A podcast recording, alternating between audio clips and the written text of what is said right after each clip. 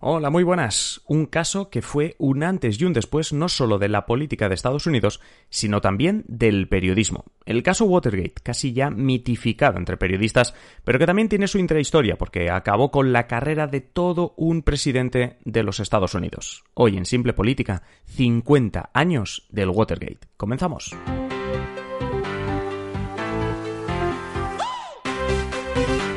Os habla Adrián Caballero y esto es Simple Política, el podcast que trata de simplificar y traducir todos esos conceptos, estrategias y temas que están presentes cada día en los medios y que nos gustaría entender mejor. Antes de nada, deciros que hoy no nos puede acompañar nuestro querido compañero Fran, pero de igual manera hemos decidido que al ser viernes no podíamos hacer otra cosa que no fuese un episodio histórico. Y gracias a nuestro mecenas Jordi, al que saludamos ya desde aquí, recordamos que hace 50 años se cumplieron hace unos días escasamente, estos 50 años, desde que se produjo el que sería el primer episodio de lo que hoy conocemos como el caso Watergate y que acabó, como decíamos en la intro, con la dimisión del entonces presidente de los Estados Unidos, Richard Nixon. El Watergate es un escándalo político para quien no sepa de qué estamos hablando, sobre el robo de documentos y espionaje por parte de miembros del Partido Republicano y cercanos al, como digo, el entonces presidente Richard Nixon en la sede del Comité Nacional del Partido Demócrata. ¿Por qué recibe todo este caso el nombre de Watergate? Porque así se llamaba el edificio de oficinas de Washington donde estaba ese comité central.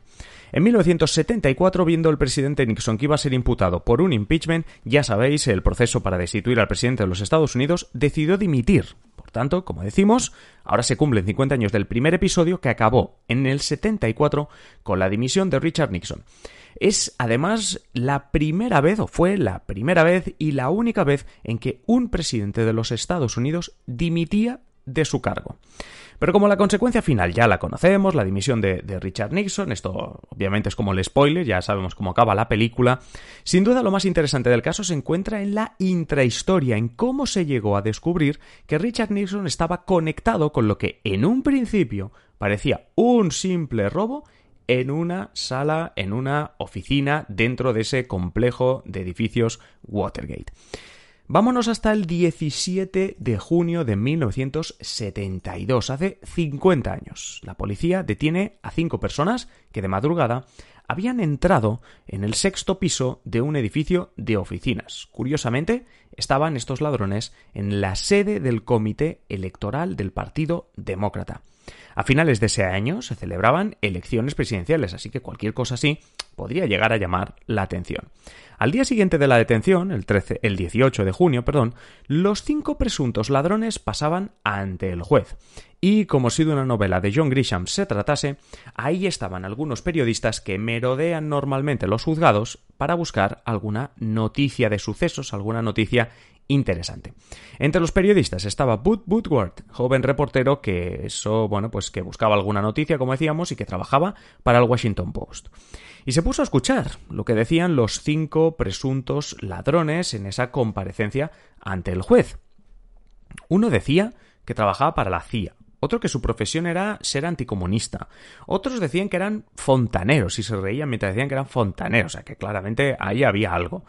Woodward se dio cuenta además de que el que decía que trabajaba para la CIA era James McCord, que al final tendrá su importancia y luego veremos. Pero es que además empezó también a darse cuenta que entre esos fontaneros había veteranos de la invasión fallida de Bahía Cochinos en Cuba. Es como, ¿qué está pasando aquí? Todo era súper raro.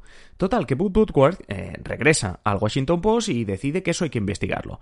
Se va al periódico y se une a su compañero Carl Bernstein para que le ayude para saber qué estaba pasando ahí, qué estaba pasando con esos cinco ladrones. Lo primero que hacen es investigar ese McCord, ese McCord que, os decía antes que decía que trabajaba para la CIA. Eh, bueno, le había dicho al juez que trabajaba para la CIA, pero resulta que McCord era responsable de seguridad de la campaña del presidente Richard Nixon. Y claro, ¿Cómo es que han detenido a alguien con ese cargo por intentar robar en un edificio de oficinas? Estos dos periodistas continúan investigando y más todavía cuando el 1 de julio, poquitos días después de las detenciones, el jefe de campaña de Nixon, John Mitchell, dimite alegando cuestiones familiares. Claro, con la que estaba cayendo, lo de dimitir por cuestiones familiares pues sonaba directamente raro.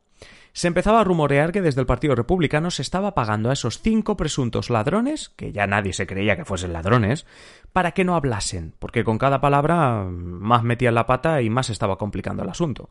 Con el tiempo, por ejemplo, se descubrió que la misión de esos cinco ladrones era la de entrar en la sede del Partido Demócrata para poner micrófonos y pinchar los teléfonos. Y aunque el principal trabajo de investigación lo hicieron los dos compañeros del Washington Post, Putwar y Bernstein, hay que decir que con el tiempo a muchos periodistas todo esto les empezó a oler mal y que obviamente al final hubo, hubo investigaciones. Y Nixon, que ya era presidente entonces, pues eh, se enfrentaba a la reelección y no paraba de negar cualquier acusación. Es decir, desde el primer momento, y ya con el Washington Post investigando, Nixon y su administración no paraban de negar cualquier acusación, cualquier relación sobre él mismo, Nixon, su partido, los más cercanos y esos cinco ladrones. Claro, ¿qué iba a hacer si a cuatro o cinco meses había unas elecciones? Pues evidentemente negarlo todo y esperar que en esos cinco meses pues no saliese nada a la luz.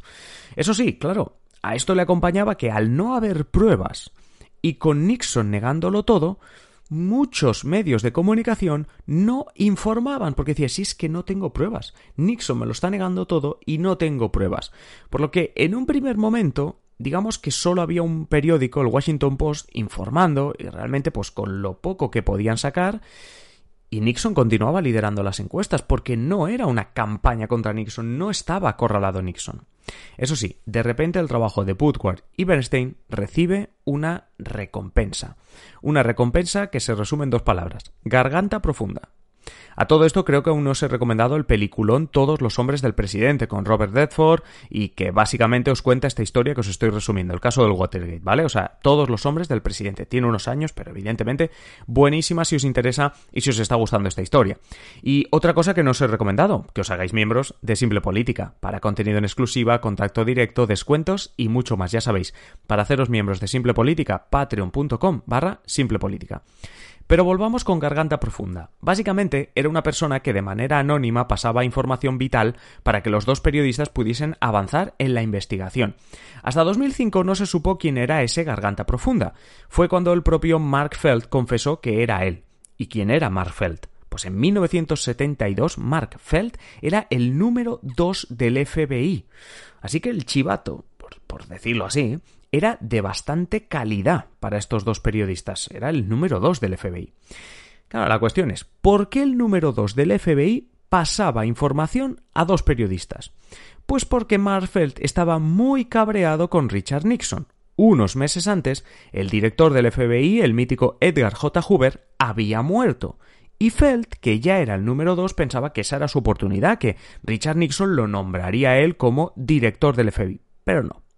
Richard Nixon prefirió meter a alguien de su confianza y eso cabreó muchísimo a Feld, que se quedó con las ganas, el cabreo era máximo y ahí ya tenemos la explicación de por qué a la mínima que vio la posibilidad de tumbar a Nixon o ponerle en problemas, pues la aprovechó.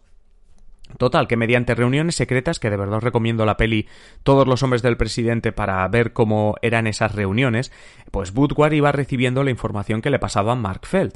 Y un día recibe el mejor consejo por parte de Feld. No eran ni unos papeles, no era ningún documento, nada. Era un consejo. Sigue el dinero. Follow the money. Sigue el dinero. Con estas palabras, el número 2 del FBI, Garganta Profunda, o Mark Feld, ahora que ya lo conocemos, ayudó enormemente a los periodistas a encontrar la conexión de toda esta investigación con Nixon y su equipo. En septiembre de ese 1972, el Washington Post acusaba a Mitchell, aquel director de campaña de Nixon que había dimitido por temas familiares. Bueno, pues acusaba a Mitchell de mover dinero en secreto para espiar al Partido Demócrata. Nixon empezó a hacer entonces la vida imposible al diario, al Washington Post, ¿vale? Porque mm, era el único periódico que estaba publicando algo así y le hizo la vida imposible a su directora, o sea, a su editora, perdón, y obviamente a todo el periódico en sí. Mientras que el periódico veía que se les hacía la, la vida imposible, desde el Washington Post pedían al resto de medios, New York Times, etcétera, etcétera, que investigasen que oye, ya me, que me están haciendo a mí la vida imposible, investigad vosotros porque hay mucho de donde tirar. Pero nadie publicaba nada y en noviembre Nixon conseguía la reelección. En noviembre Nixon ganaba las elecciones presidenciales y ganaba un segundo mandato. ¿Cuándo cambió la cosa para Nixon? Porque hemos dicho que el final de la película es Nixon dimitiendo. Pues si ha ganado las elecciones en finales del 72, ¿qué es lo que cambia todo? Pues todo cambia en enero de 1973. Básicamente, vamos, a los pocos días de que Nixon hubiese tomado posesión del cargo y nada, dos meses después de haber ganado las elecciones. ¿Os acordáis de los cinco ladrones que habían detenido en el edificio Watergate? Bueno, pues en enero de 1973 sale la sentencia del juicio y los mandan a todos a la cárcel. Aquel que decía trabajar para la CIA, ¿os acordáis también? Ese de, la CIA.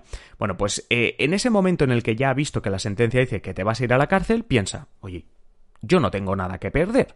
Así que le envió una carta al juez, que finalmente se hace pública, y le dice que estaba recibiendo presiones, que tiene a la familia amenazada de muerte, vamos, que evidentemente había ahí gato escondido.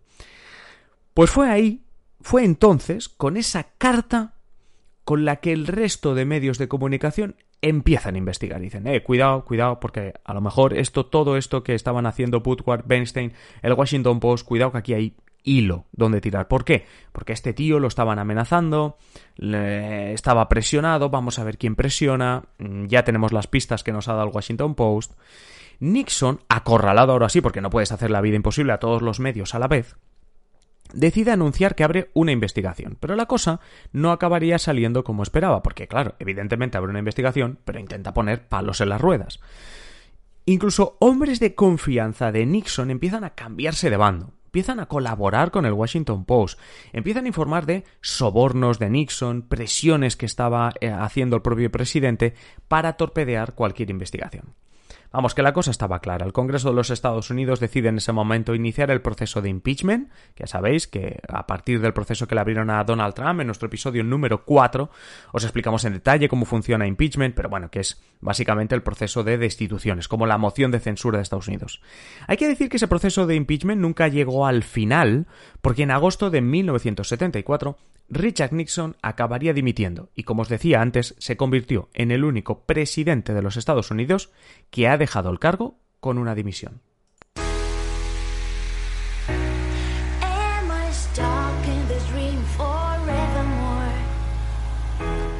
Bueno, espero que no se haya notado tanto la ausencia de nuestro querido compañero Frank, que por supuesto la semana que viene le volvemos a tener, le volvemos a tener por aquí. Y nada, espero que os haya gustado esta recordatorio, esta historia de los 50 años del caso Watergate. Ya sabéis que nos podéis dejar vuestras eh, consideraciones, qué os ha parecido el episodio, qué opináis del caso Watergate, etcétera. Pues ya sabéis, en las cajas de comentarios de la aplicación desde donde nos estéis escuchando y por supuesto también a través de nuestro Twitter, arroba simple barra baja política.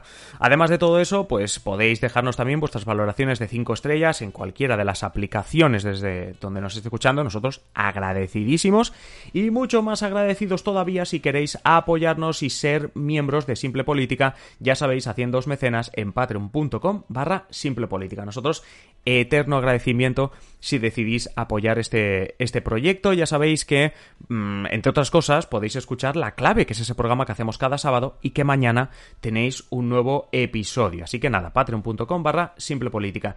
Si no, nos escuchamos ya la semana que viene, el próximo lunes. Así que nada, recibir un saludo y disfrutar del fin de semana.